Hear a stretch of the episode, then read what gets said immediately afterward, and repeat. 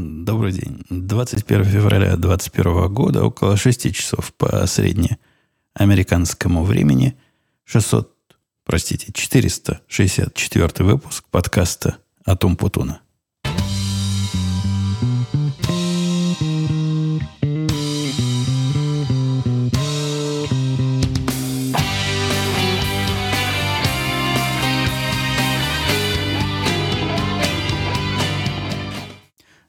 Вернулся только что из гаража, который, конечно, предварительно открыв, проверил, как девочкина машинка поживает. А поживает она, напомню, с прошлого раза, когда вся батарейка внезапно закончилась и пришлось ее заряжать и разгонять.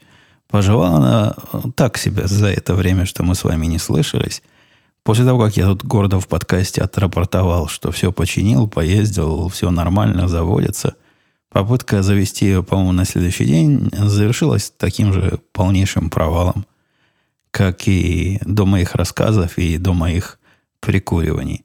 Мне в чатике правильно, там и в чатике, который можно найти на сайте podcast.com.com, и, по-моему, в комментариях к этому подкасту говорили, что ну, так ее плохо заряжать. Надо специальный прибор, который умеет батарейки как, как нужно заряжать, ну, поскольку я никогда таких вещей не делал, и все мои машины всегда, всегда так чинились, то есть если уж посадил аккумулятор, то прикурил его, по, погонял мотор, покатался с полчаса, и все.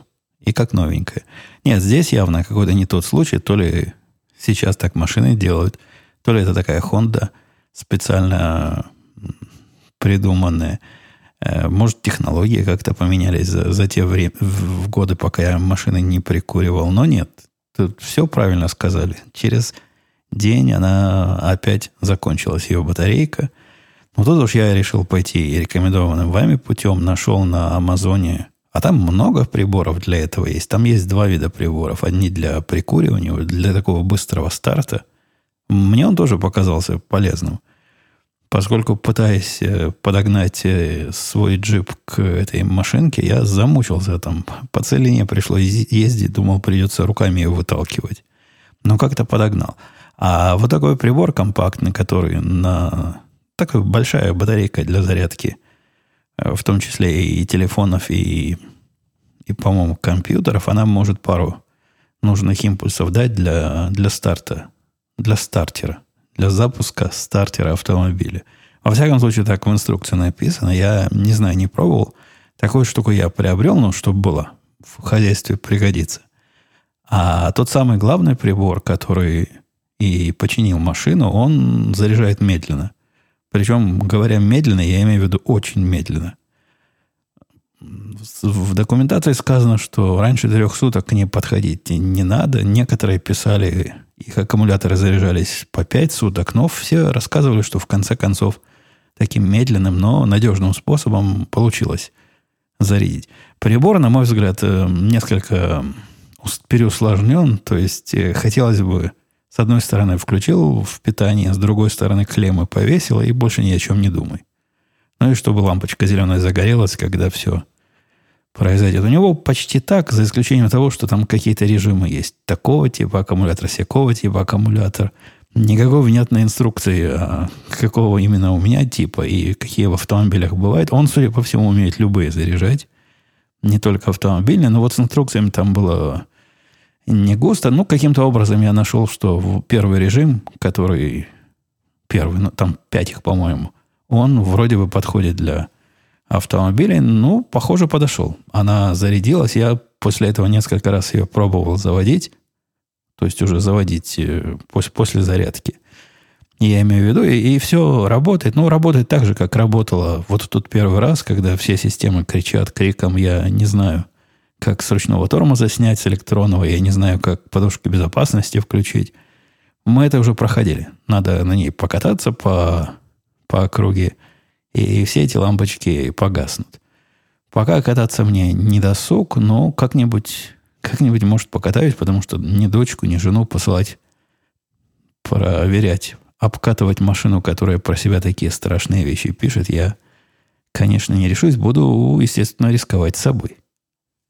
И с тем странных и Ну, кому как, приятных, кому неприятных. У нас тут мнения с женой разделились.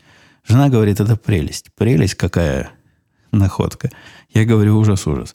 У нас завелось между... Я не помню, по-моему, в, каком-то, в каком-то из подкастов своих я об этом жаловался. В межпотолочном пространстве завелся какой-то зверь. Этого зверя мы никогда не видели в глаза, но, судя по звуку, это должно быть что-то либо большое, либо что-то очень активное. Проявляет вот эта зверюга свою активность глубоко за полночь. То есть до, до часу, до двух ее, ну, ночи, утра, ее не услышать, не увидеть и никаких подозрений. Я тут сижу у себя в студии в Третьей на Первильской целыми днями. Я ведь заодно в ней не только подкасты записываю, но и программы программирую для работы. Мой офис здесь находится, и не слышу я в течение дня никаких зверей. И в течение утра, если вдруг меня утром подняли, никто не шебуршит. А вот если останешься тут допоздна, и даже прислушиваться не надо. Такая громкая зверюка. Явно этот звук не механического, а животного характера, потому что он такой случайный. Такое впечатление, что над головой кто-то бегает туда-сюда. С тем, как оно бегает, у нас загадка неразрешимая. Мы не понимаем, где там можно бегать. То есть между потолком моей студии и полом Э, этажа, который над ним, есть, несомненно, пространство. Я смотрю на это пространство, ну, по глубине, наверное, оно сантиметров 15-20. Вот такая там пустота. Однако эта пустота не, не пустая. Она вся перегорожена такими вертикальными деревянными конструкциями. Типа такой каркас, на, на котором пол держится. Ну, насколько я понимаю, конструкционно, как делают дома. И через вот эти перегородки я себе не представляю, как какое-то животное может проникнуть. Тем не менее, анализируя звучание этих шагов, да куда там звучание, топание этих шагов, похоже, эта зверюга нашла способ. Как она это делает? Подлезает под эти э, перегородки, перегрызла их там к чертовой матери. Но если это кошка, а жена подозревает, что это кошка, от этого радуется. Она говорит, наш дом дал приют какой-то бездомной кошке, которая к нам приходит греться. А в этом пространстве как раз тепло, там проходят в том числе и трубы отопления. И вот, значит, приходит греться. Ну, вторая теория поохотиться на мышей. Хотя откуда там у нас мыши? Ну, наверное, если кошки забрались, то и мышки могут забраться. Тем же таинственно непонятным образом – Э, у меня нет никаких доказательств или опровержений того, что это кошка. Мне по звуку слышится, что это должно быть нечто больше кошки, с одной стороны. Но с другой стороны, тут слух обманчив. Я помню, в этом подкасте однажды рассказывал, когда у меня был случай стука среди ночи, вот просто как будто мужик ходит по второму этажу. Я заспанный, но вооруженный пошел проверять, что случилось. Было глубокой ночью. Оказалось, это у кошки гон начался. И она реально там прыгала, бегала по, по второму этажу и так топталась и, и так стучалась, что на ее маленький размер ну, никак не накладывается а, вот этот объем шума, который она может произвести. Поэтому я, я не уверен, кто там. Жена у меня, как э, детектив-любитель, производила расследование. Я даже еле однажды ночью удержал, чтобы она не пошла по следам хотела очень выяснить, откуда эта кошечка пришла. Нашла следы, которые с ее точки зрения кошачьи. Они совершенно явно не следы ни енота, ни опоссума. У, у этих э, зверюк противных следы своеобразные. Действительно, больше всего похоже на, на нечто типа кошачьих. Кроме того, она говорит, однажды видела эту кошку глазами вечером.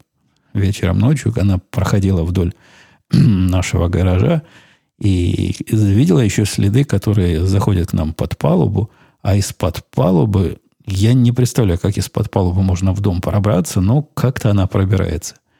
Из выходных входных отверстий там только есть труба вентиляции, которая, наверное, через нее можно пролезть и, и к нам сюда попасть. Другая труба выброса воды из из одного из насосов. Тут два насоса есть. По-моему, резервный насос выбрасывает воду вот в этом районе, где Мы нашли следы, но через водяную трубу я совсем не представляю, как она могла попасть.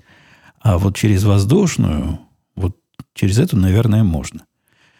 У меня в планах, э, когда станет теплее, и когда можно будет разобраться, что ж там, где же точка входа, эту точку входа как-нибудь решеточкой забрать. Ну, если действительно кошка через нее пролазит. А, а вдруг не кошка, а вдруг кто-то другой. Повторюсь, жена радуется, говорит, давай кошечку найдем и, и пристроим, будет наша. У, у, у, удочерим, усыновим, в зависимости от пола животного. Я, я сопротивляюсь. У нас и так зря полно. Куда нам еще один, причем какой-то уличный. Тут же уличные кошки, это большая редкость. Это не, не как в Израиле, где они ходили на каждом шагу. Нет, здесь э, увидеть кошку бесхозную я, по-моему, не видел никогда. Но вот жене, жене удалось. Незадолго до этого, это я уже перехожу к следующей теме. Сегодня у нас темы коротенькие будут. Я их быстренько оттарабаню, и пойдем мы с вами по своим делам. Подозреваю, я пойду, а вы заснете, поскольку мой подкаст все больше и больше рекомендует как средство прекрасного засыпания. Так вот, э, готовьтесь к сну, дорогие слушатели, слушающие меня в постели. А я незадолго до этого подкаста посмотрел телевизор. Смотрел я телевизор э, по, по какой причине? Ну, вообще, чтобы смотреть телевизор, причина не нужна, но тут была – Жена и дочка заказали себе с утра, они по воскресеньям любят кофе из Старбакса заказывать с разными булочками и прочими развлечениями. Но и меня пригласили, выдали мне там что-то, чтобы не скучно сидеть было. И я отказался, мне не хотелось ничего от них заказывать. Там все такое сладкое, такое все, на мой взгляд, слишком. Ну, коктейль какой-нибудь бы заказал, но они там сладкие. Не такие дико сладкие, как э, в других местах, но все равно слишком на мой вкус сладко. А кофе я уже с утра свою дозу взял, э, даже с коньячком, так что нормально. Мне кофе не нужен был. И, и вот пока мы сидели, распивали кофе и, и поедали а, разные булочки, дайте я отключу, чтобы не вибикал телефон, секундочку. В это время телевизор показывал шоу, которое я выбрал. Видел я э, рекламу шоу, которая показалась мне с одной стороны, многообещающим, с другой стороны, подозрительным. Есть тут э, такая, да и у вас наверняка есть, когда по относительно успешному фильму снимают э, разной степени успешности сериал. Какое-то время назад, уже довольно давно, был фильм э, не, неплохой такой и не, не особо продвинутый, обычный экшн-фильм с, по-моему, Вашингтон этого чувака фамилия, где он был борец за все хорошее против всего плохого и, такой защитник обиженных и оскорбленных, бывший агент ЦРУ. Назывался он э, Эквалайзер, по-моему. Если я ничего не путаю. Ну, так вот, теперь такой же, но только в виде телевизионного шоу вышло на наши экраны. И сегодня я имел сомнительное удовольствие посмотреть первую и наверняка для меня последнюю серию этого пристраннейшего шоу. Идея в нем, как и в фильме, простая и прямая, как железная дорога. Есть наш герой, а в этом случае героиня. Э, и, и эта героиня за все хорошее против всего плохого и помогает разным незнакомцам выпутываться из э, разных жизненных неприятностей, куда их, куда их кто-то злобный подставил. В, в фильме ничего такого политически правильного и, и, и расово э, выверенного не было. Ну, да, действительно, был Вашингтон, он черный, но он, он Вашингтон, он артист такой.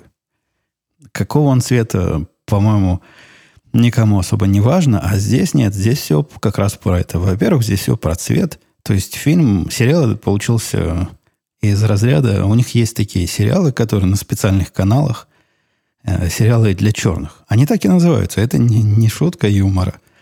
Представить себе сериалы для белых было бы трудно, хотя противники этой точки зрения говорят, да все сериалы для белых, за исключением тех, которые для черных. Здесь все герои положительные, отрицательные все, буквально все. А они, значит, э, правильного цвета кожи. Кроме того, главная героиня женщина, что тоже явно идет в сторону э, женск, женских сил. ну, сила женщин. Есть тоже такой термин. Она, прямо скажем, не худенькая, такая крупная женщина, что делает ее боевые умения. Ну, у меня вызывает определенные сомнения ее боевые умения, но не так их активно и показывают. Как-то она раз-раз и расправилась с врагами, деталей особых нам не передают. Но все это меркнет на, на фоне совершенно отвратительный и я не скажу не к месту, в этом случае как раз к месту, потому что, судя по всему, сериал для этого и снимали нагло и пропаганды. С моей точки зрения, абсолютно российская пропаганда э, в виде квинтэссенции первой серии, которую я смотрел. Для меня, во всяком случае, это был разговор, диалог между нашей героиней и вот той обиженной, которая нас спасла от злобных чуваков. Кстати, злобные чуваки, они все мужики, они там бывают разного цвета пока. Пока это еще допускается. Но, как правило, мужики. То есть от гнусных злобных мужиков спасла и рассказывает ей. Не ей, рассказывает потом своей дочери. У нее дочь есть то ли приемная, то ли настоящая. Ну и да, конечно, главная героиня, как сейчас принято, должна жить с другой женщиной, потому что это настолько, с точки зрения авторов сериала, видимо, распространенное явление, что каждый, каждый второй герой теперь, каждая вторая героиня таким образом э, устраивает свою личную жизнь. Так вот, рассказывая своей дочери историю своего детства, она рассказывает вполне понятную историю. Вот, говорит, была я э, молодой босячкой. Э, у меня были разные приводы и до этого. И тут я решила пошалить и угнала автомобиль. И вот еду я на угнанном автомобиле, и останавливает меня полиция. А представляешь, ты, говорит она дочке, что бывает, когда полиция останавливает черную девушку, которая угнала машину? Я тут прямо сразу за... внимательно стал слушать, что же бывает. На мой взгляд, бывает ровно то же самое, что полиция остановит белую девушку в угнанной машине или белого юношу в угнанной машине или черного юношу в угнанной машине. То есть ее по факту угона машины, вы не поверите, арестовали. Арестовали, повезли в суд, и в суде оказалась добрая женщина, и я тоже подозреваю, правильного цвета, которая рассмотрела в нашей героине не злодейку с многими приводами, а не знаю, чего там, наверное, душу рассмотрела. Но это судья. Судья может попытаться рассмотреть душу и нашла в ней эту самую чистую и незамутненную душу и дала ей выбор. Либо в тюрьму идешь, по-моему, даже не первый раз, либо то ли в армию, то ли еще куда-то. Куда-то ее заслали, где из нее сделают человека.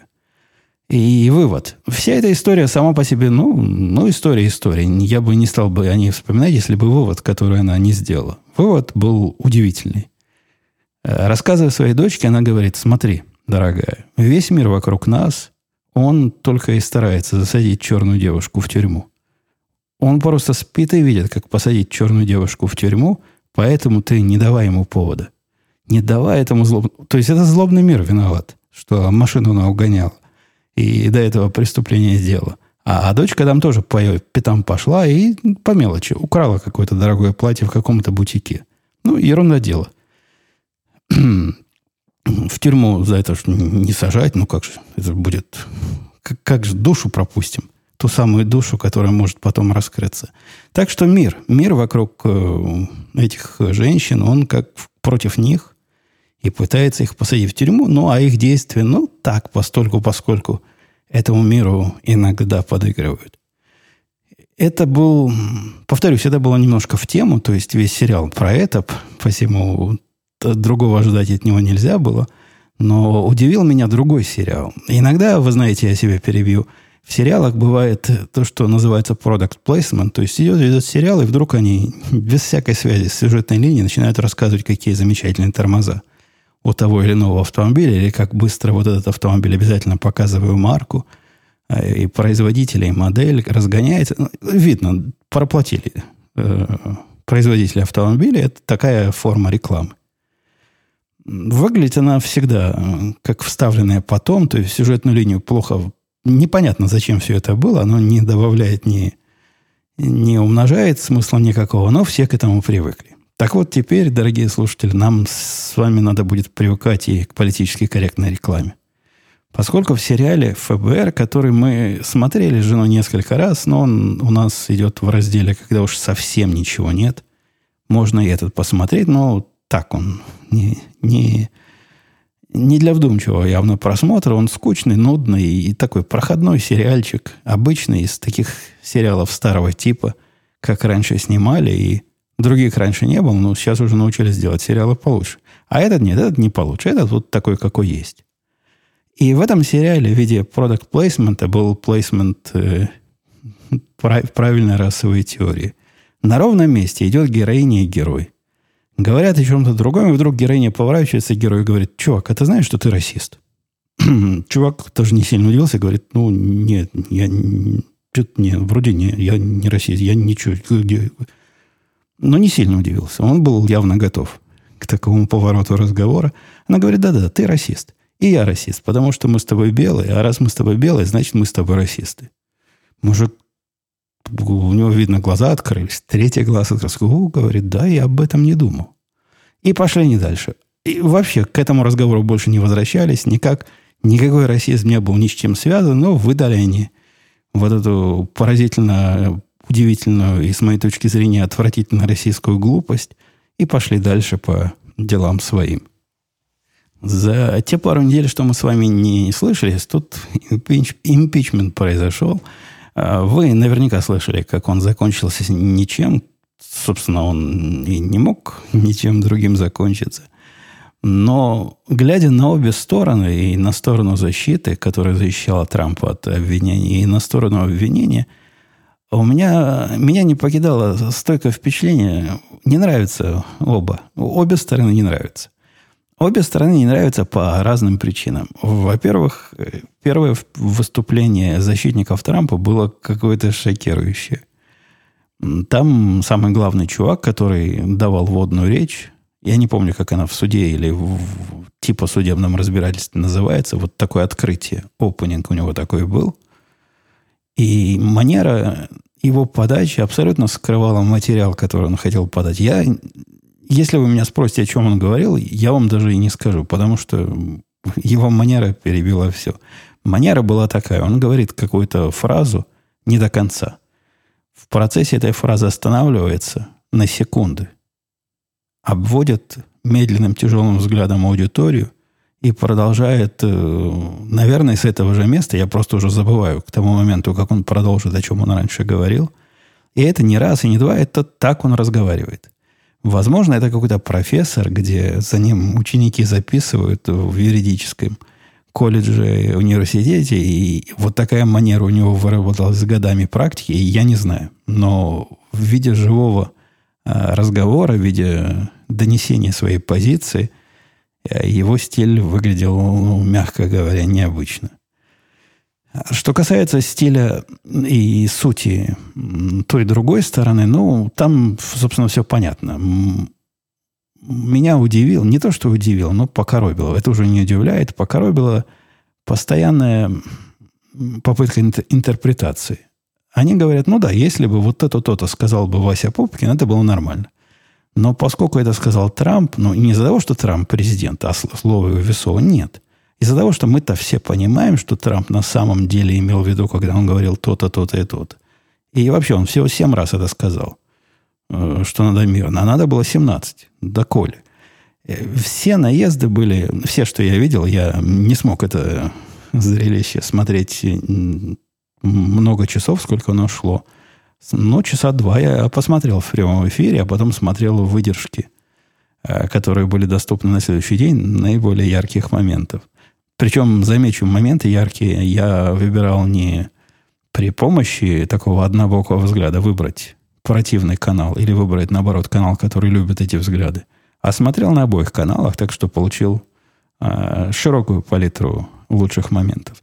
Все моменты были неубедительны. Да, это не совсем суд, и у них там стандарты немножко другие, однако по любым стандартам это зрелище было, повторюсь, неубедительное и конечный результат ну, просто просился. Невозможно, я себе не могу представить, чтобы человека можно было как-то осудить вот на основании вот таких смехотворных доказательств и таких смехотворных заявлений о том, а что же он на самом деле думал, когда говорил то-то и то-то. Совсем не то, за что его ругают, но говорил какую-то какую-то другую фигню.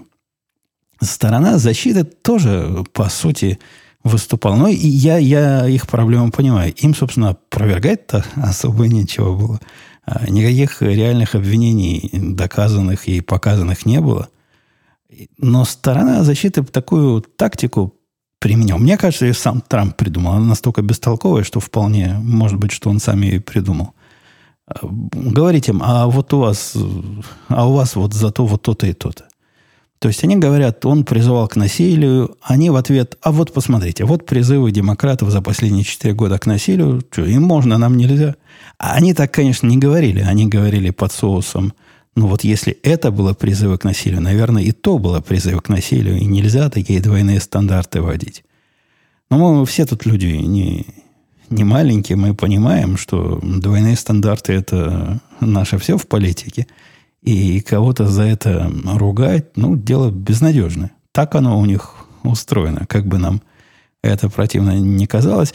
Но, повторюсь, и линия защиты мне выглядела довольно, довольно чуждо для моего понимания, как весь этот процесс должен происходить. Ну, а после того, как оказалось, что противная сторона еще и доказательства немножко подделывала, те немногие доказательства, что у них были – исход этой эпопеи был понятен, и он закончился так, как, как я понимал, и, надеюсь, многие из моих слушателей тоже понимали. Но общее впечатление от этого э, не сложилось. Нету такого, когда смотришь игру нашей команды с чужой командой, и болеешь за свою команду, неважно, как они сыграли, грязно, не грязно, там покалечили пару игроков противной команды или нет. Нет, здесь как-то по-другому. Здесь хотелось бы, чтобы если уж команда, за которую я болею, я считаю нашей, чтобы она и вела себя, соответственно, как наши должны себя вести. Переходя к рабочим темам, у нас, у нас большое дело. У нас отсутствие реальных проблем на работе появилось. Вы не поверите, тетка наша одно время была спокойно-спокойно, поскольку все проблемы – о которых я в прошлый раз э, докладывал, и все горячие проекты, и все отчеты мы успешно сдали. Ни один не опоздали. То есть было такое, что мы в последние 15 минут до назначенного срока э, выкатили. Но даже этот вполне э, легально успели вовремя в правильный день. Казалось бы, в такой ситуации живи и радуйся. Занимайся текущими задачами, работай над новыми, но нет – нет, э, недолго, недолго она была в расслабленном состоянии. Неделю, наверное. Неделю, может, даже полторы она была в таком состоянии и вернулась на свои обычные рельсы. У нее пунктик. Пунктик появился. Странный такой пунктик, который я не могу объяснить ничем другим, кроме как мозг ее требует э, кричащих проблем и чего-то от, э, по поводу чего она могла бы паниковать и входить в свой постоянный стресс. Без всяких доказательств, то есть на ровном месте, она решила каким-то данным, я не буду... Я об этом немножко в радио тебе рассказывал. Но она решила, что данные, которым мы доверяли последние 7 лет, наверное, они могут быть иногда, эти данные не совсем точные. Но там речь идет про время – и решила она, что «а что будет?» Спросила она себя. Я, я себя это так прокручиваю в мозгу, если вот это данные, которое присылает нам биржа, будет немножко не точно с точки зрения времени.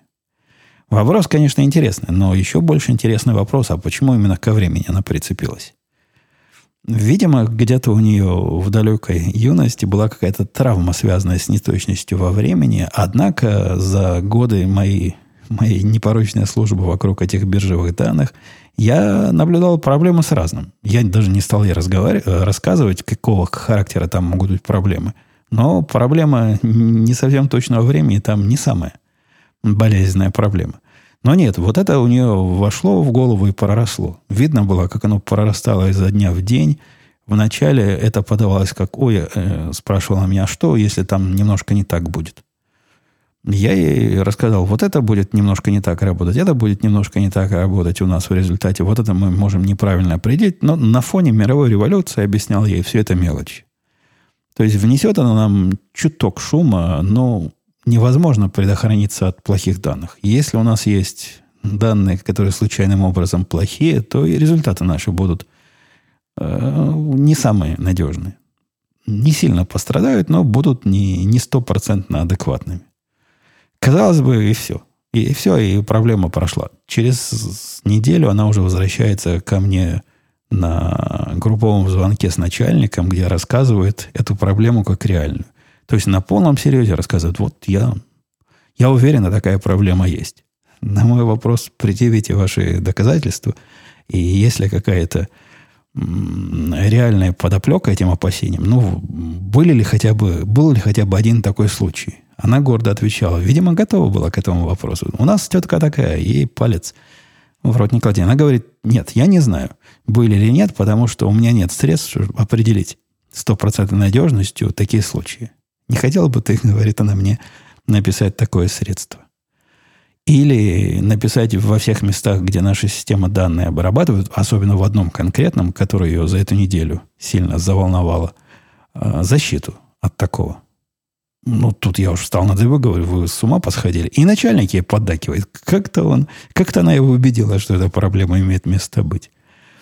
Я им объяснил все, что я думаю по этому поводу, что глупо не доверять данным в одном проценте мест, когда 99% мы не заботимся, а если мы захотим заботиться о 100% мест, то нам надо все, что мы делаем, теперь бросить и устроить суровую аналитику о том, какие результаты те или иные случайные флуктуации могут вызвать. И с какой, собственно, с какого черта мы решили, что у нас есть вообще случайные флуктуации – кто нас на эту мысль натолкнул, откуда оно берет. Мы, наверное, часа два по этому поводу беседовали. У нас редко бывают такие длинные разговоры. Я, в конце концов, сказал, ну, ладно, говорю я, мне вас не убедить, давайте я потрачу вместо этих следующих двух часов нашей жизни минут 15 на программирование кода, который будет высматривать, если вот в этом конкретном случае, который она подозревает такая ситуация, и если такая ситуация возникнет, будет сразу писать предупреждение. Ну, тетка говорит, а куда предупреждения, как, как я их получу? Захотела особую систему для доставки оперативных предупреждений. На это я пойти не смог. Говорю, не маленькая, пойдешь, вон, проверишь логи. Пару, пару-тройку дней проверишь, увидишь, что нет ни одного случая, значит, все тебе приснилось. Оно, оно ведь мы говорим, ну, чтобы вы понимали, почему я про пару-тройку дней говорю, мы с вами тут рассуждаем о миллионах и сотнях миллионах э, штук в день, и, и если вероятность этого события хоть какая-то реальная, то, наверное, один другой за день мы так или иначе увидим. Вся эта штука работала с моей системой предупреждения и слогами, которые она старательно каждый день проверяла в течение следующей недели. В течение следующей недели не нашла ровным счетом ни одного подобного случая, который ей привиделся во сне. Ни одного. Нигде такого не было.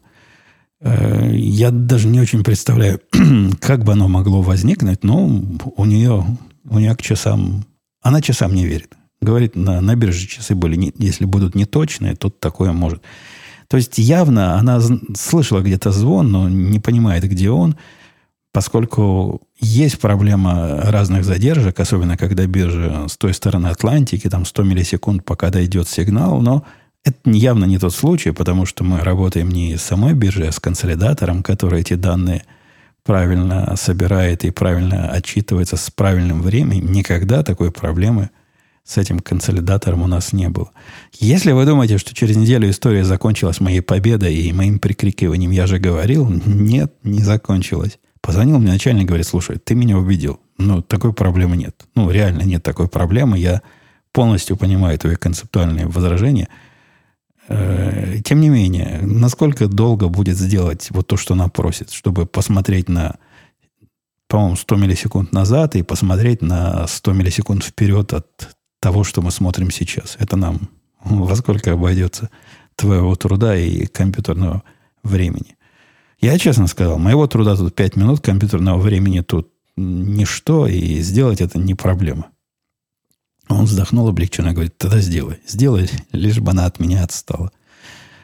Видимо, когда и до него дошло, что его ерунду через него у меня ерунду требуют, он не стал бороться с глупостями, а пошел по, на поводу. На поводу женщин, ну, лишь бы не связываться и, и лишь бы ее успокоить. На, на какое-то время она успокоилась, и все, все тихо, новых э, странных проблем она себе не выдумывает. Но у нее ведь теперь э, обновка. У нее появилась еще одна тетка. То есть взяли э, на ее хозяйство еще одну такую же. Она с ней раньше работала вместе, и та тоже бизнес-аналитик, понимает в продуктах и в рынке. Это вот та самая, которую мне пытались всучить под, э, под соусом. Она будет всякими делами вашими компьютерными управлять. Чтобы под этим не имелось в виду. Тетка оказалась никакая с точки зрения управления компьютерными делами. И тогда, это было, наверное, года, год назад, может, полтора года назад, я сказал нет. Такие, такие тетки в компьютерных делах мне не нужны. А теперь ее взяли как аналитика. Но она, по сути, аналитик, просто успела каких-то компьютерных курсов закончить. У нее даже, по-моему, какое-то компьютерное программистское образование где-то было. Но практически она делать не умеет ничего из того, что нужно для управления компьютерными вещами. А тетке должна помогать. В чем она именно ей будет помогать, я не знаю, но взята она была под соусом того, что наша тетка так сильно перегружена и в таком сильном стрессе, что необходимо ей взять какую-то помощь. Я не против помощницы. Не, не подумайте чего. Помощница это не очень дорогая, прямо скажем, и, возможно, от нее какая-то будет польза. Однако на фоне придумывания самой себе стрессов и проблем, мне кажется, никакого количества помощников может не хватить. Давайте посмотрим на вопросы. Я собирал сегодня коротенько. И что пишут нам? Евгений писал, Максим, добрый день. Вы не трогали еще М1 Маки? Есть какие-то мысли на этот счет? Собираюсь брать, но думаю, может подождать до осени, взять уже свежий. Это как-то как опытный образец выглядит. Да и тачбар в новых уберут наконец. В общем, интересно ваше мнение на этот счет. Я прикоснулся к этим самым новым макам на новом Apple процессоре. Об этом спрашивает Максим, но не в виде ноутбуков, о которых он тут, судя по всему, приговаривает, а в виде MacBook Mini. Mac, не, не, не, просто мини. Mac Mini. Такой, который в коробочке, внутри как лаптоп, только без, без экрана. И сегодняшний подкаст – это первый подкаст, э, первый вот этот э, подкаст еженедельный, который записывается на новом Mac Mini. Я на это дело пошел не от хорошей жизни и даже не, не совсем от того, что хотел их пощупать руками, а от того, что мой основной компьютер в определенной ситуации у него там со звуком и все, что связано с звукозаписью, возникали проблемы. Я даже подозреваю, в каких ситуациях эти проблемы возникают, связано с э, моей основной работой, что я на нем такое творю – что ломает бедный компьютер. Но, тем не менее, надо было находить какое-то решение, а этот мини за, не помню, 700 долларов, по-моему, он стоил. Э, это интересная опция. Я его под стол прикрутил на специальных э, зажимах. Он там сидит, есть не просит, и занимается звукозаписью и звукообработкой.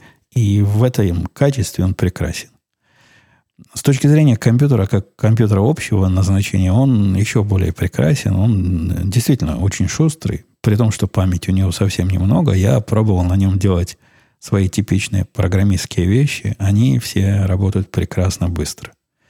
То есть по скорости работы он ощущается субъективно быстрее, чем э, все мои Э, лаптопы, а по скорости той, которую я могу замерить, ну, из тяжелых вещей я тут только делаю преобразование э, звука из одной формы в другую. Это рендеринг называется. То есть, когда я записываю, э, потом все это определенным образом обрабатывается и создается финальный файл. Эта обработка ну, нашего с вами подкаста, она не сложна. Тут всего одна дорожка, и двигается это со скоростью обычно там скорость измеряется насколько быстрее реального времени. То есть такой коэффициент. Если 2х коэффициент, то это означает, что получасовой подкаст за 15 минут зарендерится. А обычно в этом подкасте коэффициент был всегда высокий. Порядка 10, 9-10. То есть все его 50 минут раз и за 5-6 минут готовы. Но в подкасте радио Ти с этим не так просто. Во-первых, он там длиннее, а во-вторых, дорожек больше. И гостевые дорожки мне приходится обрабатывать разными эффектами. Там этот коэффициент был ну, 4, 4,5 при летной погоде. Соответственно, двухчасовой подкаст поделите на 4. Долго собирался. На практике эта проблема небольшая. Куда мне спешить? Я поставил его делаться, выпекаться. Он выпечется в конце концов. Я приду, проверю и выложу, когда готово. На вот этом M1, который самая базовая модель Mac Mini, все, что происходило с четырехкратной скоростью, теперь происходит с семи-восьмикратной скоростью.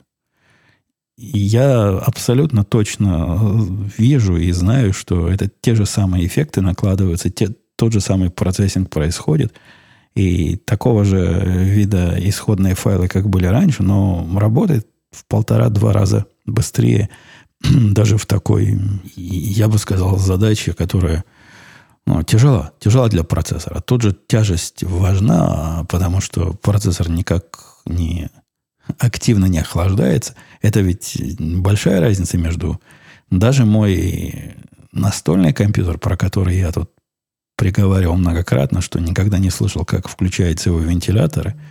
Э, я таки начал слышать вентиляторы на моем большом iMac Pro, когда начал запускать очень тяжелые задачи, которые занимали все, э, все его многочисленные ядра.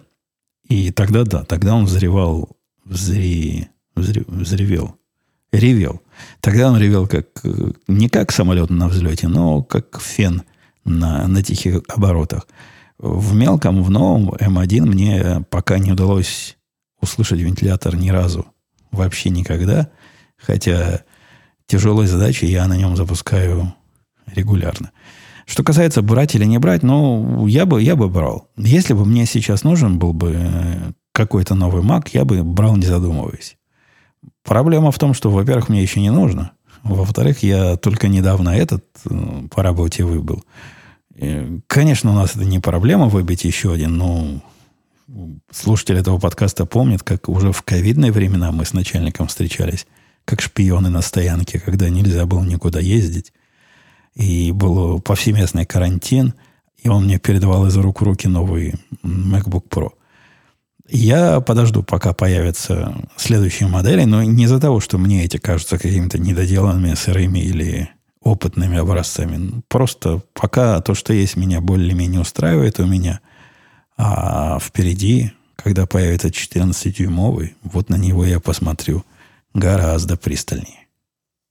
Добрый день, писал Андрей. Э, спасибо за подкаст, как всегда интересно. Возник вопрос в связи с тем, что подрастает девочка и начинает пользоваться интернетом. Вы как-то упоминали, что настраивали фильтры на, на доступ к взрослому контенту. Не могли бы вы рассказать, что использовали – и задавали ли какие-то временные рамки. Совершенно точно помню, что с временными рамками у нас не пошло. Я не помню, как там все было. Возможно, в каком-то из подкастов я рассказывал о своей попытке, но нет, это не полетело. Что же касается дружественного к детям интернета – не скажу, что я сильно активно этим заморачивался. Но я использовал то решение, которое было доступно на, на то время, без особых э, забот и хлопот. По-моему, какой-то OpenDNS с семейным фильтром, он достаточно хорошо не пускал дочку туда, куда мне не хотелось бы, чтобы она ходила. Но я, возможно, уже и забыл, как оно было. Это было давно. Годы уже прошли с тех пор.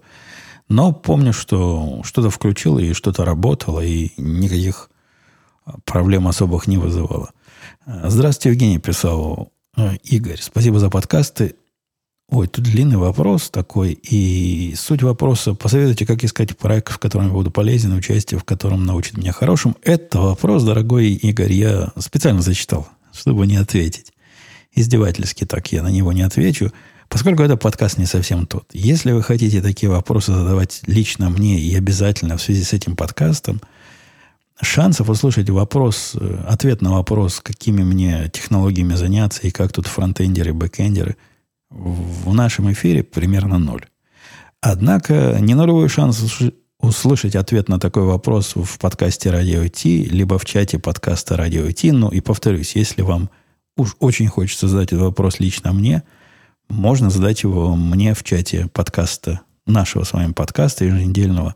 Для него есть чат в Телеграме. Его найти можно на сайте легко. Там какое-то количество людей регулярно заседает. Может быть, и они что-нибудь подскажут. Не так много людей заседает. Я сейчас посмотрел – до, до 500 людей у нас там бывает в лучшие времена.